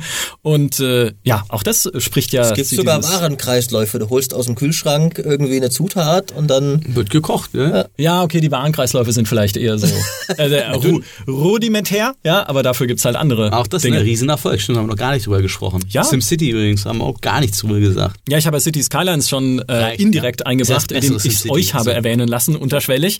Aber City Skylines ist, wie ich vorhin schon gesagt habe, eigentlich primär eine Verkehrssimulation und für mich vor allem das ultimative, momentan zumindest, Schönbauerspiel weil ich mir dann eine Tonne Mods auf den Rechner lade, um die bestmögliche und schönstmögliche alte Metropole zu bauen mit so alteuropäischen Gebäuden. Du kannst so wunderschöne Barockgebäude runterladen, so aus Dresden irgendwie das Taschenbergpalais und die Frauenkirche noch nebendran und dann irgendwie den Reichstag in die Mitte und du schüttelst, weißt du, hier, da, da wird schon der ich Kopf geschüttelt. Ich hab's versucht, bei mir sah schon die erste, das erste Autobahnkreuz aus wie der gordische Knoten. nee, aber das, dafür mag ich diese Spiele. Deswegen spiele ich sie ja auch, wie ich schon öfter gesagt habe, im Cheat-Modus, weil diese ganzen Mod-Gebäude die Balance völlig zerstören. Also du kannst es auch nicht mehr richtig spielen dann. Aber ich mag das einfach. Das ist wirklich dann Modelleisenbahn pur. Ja? Wirklich dieses, dieses kleine, schon funktionierende Universum für mich aufzubauen. Und äh, dann habe ich halt diese Katastrophen den Katastrophen-DLC noch installiert, die ich niemals aktivieren würde, weil es darf keine zufällige Katastrophe meine Stadt zerstören. Katastrophen Aber sind ja eh die unsäglichste Erfindung des Aufbauspielgenres. Es, ja, es ist halt gemein, weil du eigentlich das das Tolle ist ja dir was aufzubauen und dann kommt ein Meteor und schlägt's kaputt. Ja, aber ist es jetzt Spaß? Also für viele Leute scheinbar ja, aber ich für mich nicht. Und äh, was ich aber dann mache ist, da ich ja der Herr dieser Stadt bin, kann ich ja Katastrophen selber auslösen in City Skylines. Und wenn ich halt keinen Bock mehr habe, schmeiße ich ihnen halt einen Meteor auf den Kopf. So, so. Tatsächlich, äh, äh ich habe äh, früher auch eins meiner ersten Aufbauspiele war dann SimCity 2000. Äh, da war Schön mal Godzilla durchschicken. Ja, das Alien war halt. Toll. Ah, das UFO, äh, ja, genau, das, dieses mit dem großen und, Auge. Aber, aber SimCity 2000 hat es clever gemacht. Da gab's ja vorgefertigte Städte. Mhm, das ja. heißt, du konntest Sachen zerstören lassen, an denen nicht, an denen nicht dein Herz ziehen. Und der achtjährige Maurice, der hat sehr wenig kapiert von diesem Spiel. Der hat keine guten Städte gebaut, aber er hatte sehr viel Spaß dabei, in die vorgefertigten Städte dieses Alien reinzujagen. Mhm. Ich habe kein Problem damit, weißt du, wenn das Städte von anderen Leuten sind. Das? Äh, aber, oh. aber seitdem habe ich tatsächlich dann auch nicht mehr viel Spaß mit modernen Städtebauern gehabt, weil das Schönbauen für mich hat nur Sinn, wenn es ein schönes Mittelalter ist oder eine schöne Antike oder sowas. Ja. Eine, eine moderne Stadt ich weiß nicht, da, da kann ich mir einfach Fotos anschauen irgendwie. Das, äh du kannst ja mal Foundation spielen. Das ist ja dieses Mittelalter-Städtebauspiel, ist noch ein bisschen ruppig, ich Interface. Ich drauf, bis das aus dem Early Access ja, rauskommt, aber ich hab's im Auge auf jeden Fall. Das war witzig für mich, weil ich da mit den Entwicklern ähm, E-Mails ausgetauscht habe und die haben mich halt gefragt, wie ich's finde, weil ich ein bisschen gespielt habe. Und ich meine halt so, du, also ich finde das, das sieht ganz hübsch aus und ich finde, mag die Dynamik, die da drin steckt, weil das halt auch ein bisschen Warenkreisläufe. Aber ey, also am Interface, ey, und da müsst ihr noch arbeiten. Und die dann so, ja, stimmt, Interface, ganz furchtbar, finden wir auch, hey, da bauen wir noch dran. Ähm, weil das ist halt auch immer bei Aufbauspielen so ein Ding. Bedienbarkeit ist halt steht über allem. Ja. Ich finde, auch in keinem anderen Genre stößt es, auch nicht mal bei diesen Paradox-Spielen, die ja beim Interface die absolute Hölle auftun, aber in keinem anderen Genre stößt es mir so sehr auf, wenn das Interface irgendwie eckig und kantig ist, aus dem äh, Faktor, den Maurice gerade schon genannt hat, aus, weil ich mir entspannen will. Ja. Und wenn ich ich kann nicht entspannen, wenn ich im Untermenü des Untermenüs das Untermenü für den Minenbau finden muss. Also da, das ist, finde ich, immer noch die, die Königsdisziplin des UI-Designs sind eigentlich Aufbauspiele. Wir haben ja gerade, der erfolgreichste Anno-Artikel derzeit auf GameStar.de ist Quarzsand. Ja. Weil die, weil die User, das, das Spiel den Usern ist nicht gut genug erklärt und sagt, nein, Kinder, Quarzsand ist nichts, wofür man einen Minenplatz braucht. Ein Quarzsand gewinnt man aus dem Meer. Ja, da, ich saß davor, wie der Ochs von Berge und Salpeter. Was weiß denn ich, was Salpeter ist? Wo kommt das denn her? Ja, aus dem Meer, das weiß ich jetzt auch. Aber ich dachte, es wären Minen oder so, die man da bauen muss. Hättest du mal bei Hunger in Afrika besser aufgepasst. Da gab's, da gab's kein Salpeter. Obwohl vielleicht doch, ich weiß nicht, ich habe nicht weit gespielt. Wer weiß, was dann hinterher noch kommt. Der ganze, die nächste Bevölkerungsstufe und so. Ja, spannend. Wollen wir noch über den ähm, über ein Thema sprechen, das wir uns eigentlich sogar für einen eigenen Podcast ausgedacht haben, um dann zu merken, wie sollen wir damit eigentlich eine Stunde füllen, nämlich den bemerkenswerten Umstand, dass ein Anno im Ausland weit niedrigere Wertungen einfährt als hierzulande. Weil wir hatten, äh, du hattest, glaube ich, die Metacritic. Ich habe auf, Schnitte- auf Metacritic geschaut und Anno 1800, das jetzt zwei von uns dreien hier schon als ihr Lieblingsaufbauspiel ever klassifiziert haben, hat sich schwer getan, ihr werdet es nicht glauben, auf die 80 zu kommen. Das war mal auf einer 79 bei Metacritic. Bei uns diskutieren sie alle, was für ein fieser Halunke ich bin, dass ich dem Heiko die 90 auf eine 89 runtergeschwatzt habe. Das International jetzt diskutiert drüber, ob es denn eine 80 oder eine 79 verdient hätte. Und da bin ja, dann haben wir auch gesagt, das ist doch absurd. Und dann guckst du dir auch, äh, jetzt ist inzwischen auf eine 81 übrigens, aber auch eine 81. Und dann guckst du dir Anno 1404, hat eine 83 auf Metacritic und denkst dir, und dann denken wir halt wirklich so, ja, wir haben ja schon einige Gründe so genannt, so Szenario, vielleicht hier in Deutschland, der Deutsche baut gern und sowas, aber, aber ganz objektiv betrachtet, was ist denn, also, wie viele Aufbauspiele sind denn besser als Anno 1404, dass du sagen Ja, kannst, Ich habe da, ich hab da eine, eine, persönliche Theorie. Ähm, und zwar glaube ich, dass sich dieses klassische Aufbauspiel, was so, über das wir heute gesprochen haben, setzt sich in ganz vielen anderen Märkten zwischen die Zielgruppenstühle. Weil wenn man sich anschaut, was sonst an Spielen sehr stark geschätzt wird, sowohl bei den Kritikern als auch bei den, bei den Spielern, dann ist es entweder total seicht, ähm, Sims, also klar, hat auch seine, seine äh, komplexeren Mechanismen, aber äh, so die Action-Adventures, die da total populär sind, also wenn wir jetzt nochmal vom Strategiegenre weggehen, ja, äh, und dann hast du diese richtig fiese Hardcore-Strategie-Spiele. Ähm, und meine persönliche Theorie ist, ohne es ist auch in irgendeiner Form beweisen zu können oder so, das ist einfach nur neunmal klug daher ge geredet, ist, dass Aufbauspiele oder so diese, diese Siedler oder ein Anno, dass da häufig auch jemand dran gesetzt wird, der halt entweder normalerweise, hey, das ist so ein Strategiespiel, du stehst doch auf Strategie, du spielst doch die ganzen Paradox-Dinger. So, und er sagt natürlich, was ist denn das hier für ein, für ein, für ein simpler Klumpatsch hier, ja? Äh, wieso habe ich nicht 53 Menüs, sondern nur 12, ja? Was soll das ganze grafische Killefits hier, wenn das, wenn da nur nicht wirklich passiert? Gibt mir mehr Statistiken, braucht ja? doch nur die Minimap da unten Ähm, links. Und das ist so ein bisschen meine äh, persönliche The Theorie, dass es in, in, in diesen diese, dieses diese Zwischenebenen auch dadurch, dass es wirklich die die äh, dieses klassische RTS nicht mehr so populär ist, äh, es ist, dass es tatsächlich äh, für für die Hardcore-Strategen und die auch von den, äh, ich weiß zumindest von den von den US-Redaktionen, ne, wenn du da mit einem Strategieexperten sprichst, und das ist ja wieder etwas, was wir nicht kapieren, außer Alexander Beck, ja, diese, diese, diese War Simulations, diese Hardcore-Strategiespiele, schau dir da die Wertung in den USA an, die kriegen 90er-Wertungen Ja. noch und nöcher. Und wir sitzen da mit fünf Fragezeichen davor. Das ist das andere. So kann man den Ball auch komplett umgedreht.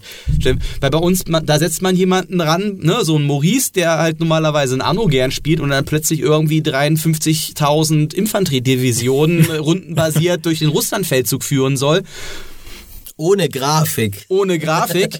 ja, und das ist wieder das andere Extrem. Ich finde, das ist so ein bisschen eine Parallele, das ist so ein bisschen meine Theorie, warum das da so diesen äh, Bruch gibt. Finde ich nicht verkehrt, ja. Und dann haben Aufbauspiele auch noch, weil du eben seichte Spiele angesprochen hast, fallen sie auch nicht in diese Kategorie von, sag ich mal, Walking Simulators, die Hey, wir du- vorher schon hatten, die genau. dafür dann irgendwie mit Ja, oder du tiefer mag- Story, du magst- weil Frostpunk ist eines der wenigen, das wirklich auch durchaus international einige Wellen geschlagen hat. Ja, aber das hat ja diesen das Survival-Aspekt. Das ist wieder so eine andere Geschichte. Aber ich glaube eben auch, dass es diesen eine, eine gewisse Story-Faszination hatte, Auch. die ja dann, die auch, wo halt Webseiten coole Artikel draus gewinnen können, sage ich mal. Von wegen hier ein Life is Strange hat mich bewegt, ein Frostpunk es ist leicht, auch, es ist äh, leichter erzählbar, es ist genau. leichter transportierbar und die Faszination lässt sich, glaube ich, auch ein bisschen leichter erschließen auch. Ja. Und es ist halt, ähm, aber das passt ja zu dem, was du gerade gesagt hast. Du kommst natürlich auch als Spieler in den USA, als Spieler in England, als Spieler in äh, boah, ganz absurd, Japan oder sowas, kommst halt aus einer anderen Historie. Frag mal, wie, frag mal, wie viele amerikanische Tester von Anno 1800 schon Siedler, mit Siedler 2 aufgewachsen sind. Ja, eben, die sind mit Oregon Trail aufgewachsen. Das sind halt dann die Spiele, die ein Amerikaner gespielt hat und jeder kennt dort aus der Schule Oregon Trail, wo du halt diesen komischen Wagentrack da in den Westen führst und dann zeigst es hier jemandem, der sagt, was sind das? Drei Plan Planwagen. Ich saß mal in einem, jetzt schreibe ich völlig ab, ist völlig egal jetzt. Ich saß mal auf der Game wir eh Developers schon bei einer Conference. Minute, zehn Minuten Ja. jetzt, ja. Ja, ja, das äh, genau. Also das, das, das dauert jetzt noch. Ich saß mal auf der Game Developers Conference in einem Vortrag des Schöpfers von Oregon Trail, dessen Namen ich jetzt sogar vergessen habe, aber ist ja wurscht. Und der dort erzählt hat, wie er halt Oregon Trail gemacht hat. Der war Lehrer an der Schule und ähm, wie er das erst seinen, seinen Schülern gegeben hat und äh, wie es halt, wurscht, die, also die Geschichte halt da erzählt hat. Und im Publikum saßen Leute meines Alters mit leuchtenden Augen. Der Mann, er hat, hatte schon Schwierigkeiten, ans Podium vorne zu kommen, weil ständig Leute zu ihm gegangen sind und gesagt haben, hey, sind Sie nicht, sind Sie nicht der Typ, der Oregon Trail gemacht hat? Wie cool, kann ich irgendwie ein Foto, kann, kann, ich, kann ich irgendwie ein Autogramm haben? Und ich so, wer ist das? Wa- Was, was ist die Oregon Trail? Ja? Und ähm, so kommst du halt dann auch tatsächlich in jedem Teil der Welt irgendwie aus einer anderen Historie, die aber auch dann deine Sichtweise als Journalist, als Spielejournalist, als jemand, der Spiele bewertet, beeinflusst, weil natürlich das passt jetzt mit Oregon Trail wieder nicht, aber natürlich nimmst du dann wahrscheinlich auch im amerikanischen Raum sowas wie Anno eher wahr als Teil einer Nische. Es ist ein sehr gut gemachtes Spiel, ich glaube, das kann jeder objektiv beurteilen, aber es ist halt ein sehr gut gemachtes Spiel für die drei Leute da drüben, ja? Also da gebe ich mal lieber keine 90, weil sonst steigen mir all die Leute aufs Dach, die hier den ganzen Tag auf der Konsole äh, GTA Online spielen oder so. Sid Meier's Gettysburg ist eins, äh, es gilt als eins von Sid Meier's besten Spielen in den USA. Furchtbar. Ja, richtig. Na, ja, gut, aus, aus der historischen Verbundenheit Ja, dann da, natürlich. das hatte ich ja vorher, genau. Der, Und der unser Bürgerkrieg eins? auf einmal. Ja. ja. Und dann, dann es gibt also diese, diese, diese neuen auch, die sind nicht von Sid Meier, von so einem von ehemaligen Total War Modder, Ja. äh, History Battle, irgendwie so eine Serie, ich, ich weiß Ma nicht mehr, wie machst sie doch mal einen. Podcast Ja. mit Alex Beck. Ja, genau. Äh, Der kann dir das alles sagen. Aber vielleicht, um, um, um äh, so, so zum Schluss zu kommen in Richtung so, was für ein Aufbauspiel würdet ihr euch denn wünschen? So, Es- jetzt, wo wir schon ein neues Anno bekommen haben. Es gab ja schon alles. Also es gab ja wirklich schon, eigentlich im Prinzip findet man ja fast für jedes Setting, was man möchte, ein Aufbauspiel. Ich meine, es gibt sogar Prison Architect oder Startopia damals mit der Raumstation, was ja so mein Steckenpferd jetzt gewesen wäre, gibt's schon. Also, ob ich irgendwie mir, also, ob ich ein Setting finde, in dem ich mir ein Aufbauspiel wünschen würde, das es nicht gibt, Spieleredaktion vielleicht. Ich muss, ich glaube, ich muss, ja, gibt's auch schon. Obwohl, nee, es gibt Nee, nee, Game, Game, es Dev gibt- Tycoon. Game Dev Tycoon. Tycoon Game Dev gibt's, ja. Tycoon, genau. Es gibt die Spiele Studioaufbausimulationen, aber nicht die Spiele Redaktions. Aber es gibt bestimmt irgendwie eine. Zeitung oder sowas. Äh, Ja, das gibt's bestimmt. vielleicht. Ja. Äh, gibt ja auch Krankenhäuser. Darf auch gern und wieder so, also das Spiel, das ich mir tatsächlich wünschen würde, weil ja, es gibt einen Dungeons 3 oder so, aber so, ein- das hätte ich auch noch nennen können als eins meiner liebsten Aufbauspiele, wo mal da wieder Definitionssache ist, so ein Dungeon Keeper 3, so ein richtiges, mit, mit, mit richtig geiler Production Value, da hätte ich schon Bock drauf. Das auf jeden Fall. Minions beim Arbeiten Ja, zuschauen. genau. Ja, tatsächlich. Ja. Äh, ich, ich weiß nicht, ob es gut ist, wenn dein Chefredakteur sich so eine Art von Spiel wünscht. äh, Folter kann man bauen. Jetzt kommt die große Hand, die dich nimmt und in die Folterkammer schmeißt. Und die Ohrfeigen links, rechts, ja, batz, genau. batz. Zack. also, äh, Damit schneller gearbeitet wird. Ne? Wie war das? Ja, das war so, ja. Genau. Ja, Ich genau. hätte, ich habe zwei Wünsche. Einer recht mundan, der andere vielleicht eher äh, nicht so. Äh, der eine ist, ich hätte gern mal wieder ein, ein moderneres Aufbauspiel, auch so mit schöner AAA-Produktion in der Antike. Also Oh, ja, ja, ja. Cäsar, ne? Seit Cäsar, Ja, ja, seit ja, Zeus. Es gab immer so wieder so dann so von kleineren Indies ab und an so Versuche. Calypso hat mal ein paar gemacht, die waren auch Imperator Rome oder so, ja. Die waren auch teilweise nicht schlecht, Rome, aber halt mal, mal ein, da, ein, ein, in der Qualität von damals halt, also es ein Anno 1800 qualitativ, aber in der Antike. Vielleicht ein Anno in der Antike. Ich meine, Ja, Anno in der Antike. Ja, Anno allmählich 9. gehen ihn ja Anno eh die- 9. Und wenn du dir überlegst, äh, mit, mit, äh, mit den ganzen Inseln und sowas, äh, das ist klar. doch für den Konflikt zwischen Wobei, Rom und Karthago das wird ist das erst doch perfekt. Perfekt. Na, das, das, die Anekdote kann man ja noch erzählen. Ähm, Anno, ich bin relativ sicher, dass Anno 9 kommt. Und zwar beim übernächsten Anno. Warum? Habt ihr mal geschaut, wie die Dateien von, von Anno heißen alle?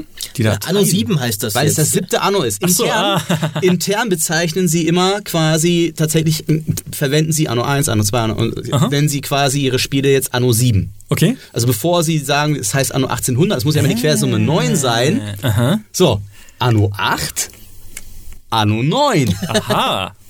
Aha. Uh. Damit habe ich enthüllt, welches äh, Anno circa 2026 erscheinen wird. Das halten wir jetzt hier mal fest. Wir, wir kommen darauf zurück. In, 2026 Anno 9. Aber es ist Ja, das Anno my case. 8. Das ist ja dann die, die spannende Frage. Ich glaube, das nächste Anno wird weiter zurückgehen, weil ich einfach Bock drauf hätte. So Wikinger. Wikinger. Wikingers. Hä? Wie, was? Ja. Ja, mein, gut, mit den Schiffen wird's hinhauen und dann so Plünder, Plünderfahrten mal rüber, bisschen- rüber nach England, ins Kloster mal besuchen und so. Zack. Ja, aber das ist irgendwie Wikinger. Ich weiß nicht. Wikinger das, bauen halt nicht finde ich wirklich auf, ne? Wikinger mag Aber- ich nicht. Ja, da kann man schon ein bisschen, bisschen, bisschen, bisschen Die bauen ja ab. Naja, so, so, so ein Fantasy-Anno würde ich mal ganz cool Game of finden. Thrones. Game of Thrones Anno. Game of Thrones, King's Landing aufbauen oder halt so, äh, ich kenne ja Game of Thrones nicht. Also ich, ich schmeiße nur Begriffe in den Raum. Äh, Targaryen, King's Landing, Winterfell, Festfell, Genau. die, die, Oh die, The Wall. Hast du da noch einen Aufbau? Nee, du hast ja Ich, schon- ich, habe ich habe noch einen, einen zweiten Wunsch. Der äh, nicht und so das- mondane. der nicht so mondane und das ist äh, durchaus ein wenig von, von, von Frostpunk in, inspiriert. Frostpunk war ja dann doch noch so sehr klein, so diese eine Stadt und so. Also ich hätte schon mal gern ein umfangreicheres Aufbauspiel von der Skala eines Anno oder gern noch größer, das tatsächlich auch so unironisch finster ist. Also wo du halt einen Staat aufbaust und wo du dann wirklich auch Sachen machen kannst, wie halt übelste Überwachungsministerien bauen und sowas. Nicht so, nicht, ja, nicht so Dungeon Keeper oder Tropico-mäßig, so, so mit ist, ist, ist, ist ja, Ja. voll witzig, äh, hier Diktator zu sein, sondern Ja. wirklich so Frostpunk-mäßig. Wie weit gehst du? Was, äh, was bedeutet das? Was sind wirklich die Ramifikationen Gab's- gab's davon? Ein bisschen auch schon mal. Und zwar Republic von Demis Oh ja. Republic. Ja, Wovon ja auch ein zweiter Teil erscheinen sollte, Was? von dem man nie wieder was gehört hat. Ja, Repu ja genau wie von Demis Hazard bis ja, ja nicht der hat an einem zweiten Teil gearbeitet. witzig. Republic, da hat das habe ich ja völlig verdrängt. Das war furchtbar, aber ein cooles Setting natürlich, weil es ein viel politischeres, tatsächlich ein politischeres Spiel. Das, das finde ich sau cool. Das kaufe ich. Das, also äh, Maurice hier, Crowdfunding, jetzt geht's los. Jeder, der uns, äh, also wenn wir die Million erreicht haben, dann können wir das, glaube ich, problemlos anstoßen, diese Finanzierung. Nee, finde ich echt cool. In, Also, interessanterweise habe ich das auch übrigens als Kritik an Anno 1800 auf zumindest einer amerikanischen Website gelesen. Dass es ihnen zu unpolitisch die, ist. Die gesagt haben, dass sie halt die, die industrielle Revolution und sowas ist ja eigentlich politisch ein ziemliches Schwergewicht. Viel im negativen Sinne auch. Da gab es ja Kinderarbeit und Mhm. Ausbeutung in der neuen Welt und so. Und bei Anno ist so ein bisschen dieser Produktivitätsslider ist schon auch sehr klinisch. Ja. Und dann gibt's halt ein bisschen eine, einen Streik und dann baust du drei extra Polizeiwerke, dann ist der wieder weg. Und du kommst aber nie mal irgendwie, was weiß ich, ja, es sind jetzt gerade Kinder in deiner scheiß Kohlemine gestorben, weil du äh, das, Ja. weil du die Produktion auf minus 50 gesetzt hast. Ich kann diese Kritik verstehen. Ich finde halt gleichermaßen ich widerspreche mir jetzt schon wieder selbst, aber ich habe ja vorher auch gesagt, Aufbauspiele sind für mich auch ich mag es, wenn sie wofür, idyllisch sind. Ich, äh, ich habe kein, ich habe, äh, ja. ich habe kein Problem damit. Ein, ein Anno 1404 ist Was ja total- auch Sie sagen, es idealisiertes ist Mittelalter. idealisiert. Und ja. immer schon und Siedler auch äh, und selbst Cäsar äh, war idealisiertes Rom. Du hast auch Ja, nicht ja, genau gesehen, wie da im, im Kolosseum die Sklaven Christen gefressen wurden werden, ja, ja. von von. Aber eben gleichermaßen finde ich dann eben doch, dass da eben noch Raum ist, den man füllen könnte, weil eben selbst ein, ein Tropico, wo du ja, da kannst du ja unglaublich böse sein, aber das Ja. Spiel selbst ist immer noch witzig. Also so ein bisschen so eine Äh, Art Papers, Please als, Au- auf, als Aufbauspiel. so ein bisschen, so Papers, Please, Frostpunk-mäßig, aber halt eben mit dem Gameplay-Gerüst eines eher klassischen Aufbauspiels und halt einem wirklich ich sag mal, kompromisslosen Ton, wie ihn Frostpunk hatte. Nicht irgendwie so, ja, ist doch alles ganz nett eigentlich, sondern wirklich mal so, nee, einen Start aufbauen ist halt nicht immer nett. Und Ja. das fände ich mal sehr spannend. Ich fasse zusammen, du willst halt einen idyllischen Überwachungsstaat errichten. ja, einen, einen schönen, freundlichen, grünen also Überwachungsstaat. kein Wikinger-Anno. Hm, siehst nee, Nee, also, also mein idealer Start ist ja schon einer, in dem sich alle wohlfühlen, solange sie mich erholen alle die. anbeten. Genau. Dann können wir uns nämlich alle gut verstehen. du. Und der Tribut sollte schon auch regelmäßig entrichtet werden, aber dann habe ich auch nichts dagegen, wenn ihr in luxuriösen Häusern wohnt und es euch allen gut geht. Ja. Anno Maurice. Ja. Ja, you've heard it here first. Ja, jetzt, das ist der Reveal. Anno Maurice. Das ist Anno 8. Ja, ein idyllischer Überwachungsstaat. Überwachungsstaat. Ja. Wow. Wunderschön. Gut. Und damit sind wir quasi wieder am Anfang angekommen, Mit oder? diesen fantastischen und famosen Bildern stellt es euch vor, vor eurem inneren Auge, Würdet ihr dort wohnen wollen? riesige Bilder von Maurice an jeder Wand, dazwischen Kameras, und Bäume, wunderschöne Bäume. Alle Häuser sehen mittelalterlich aus, weil das Volk muss natürlich in so mittelalterlichen Häusern leben. Nur du hast einen Na, ich, hätte, ich hätte so einen neuen Schloss Neuschwanstein-mäßigen Palast wahrscheinlich. ja, aber mit der ganzen Überwachungstechnik, Ja, die natürlich. da dann reinläuft, natürlich. ne? logischerweise. Satellitenschüsseln auf jedem Wachturm. Ja, ich äh, wunderschön. Und mit diesen, mit diesen famosen er Bildern. weiß aber schon, dass Ludwig II. komplett irre und plemplem war. Ich sehe da keinerlei Parallelen. Kein, keinerlei Parallelen. Ich auch nicht, ich auch nicht. Größenwahnsinnig auch?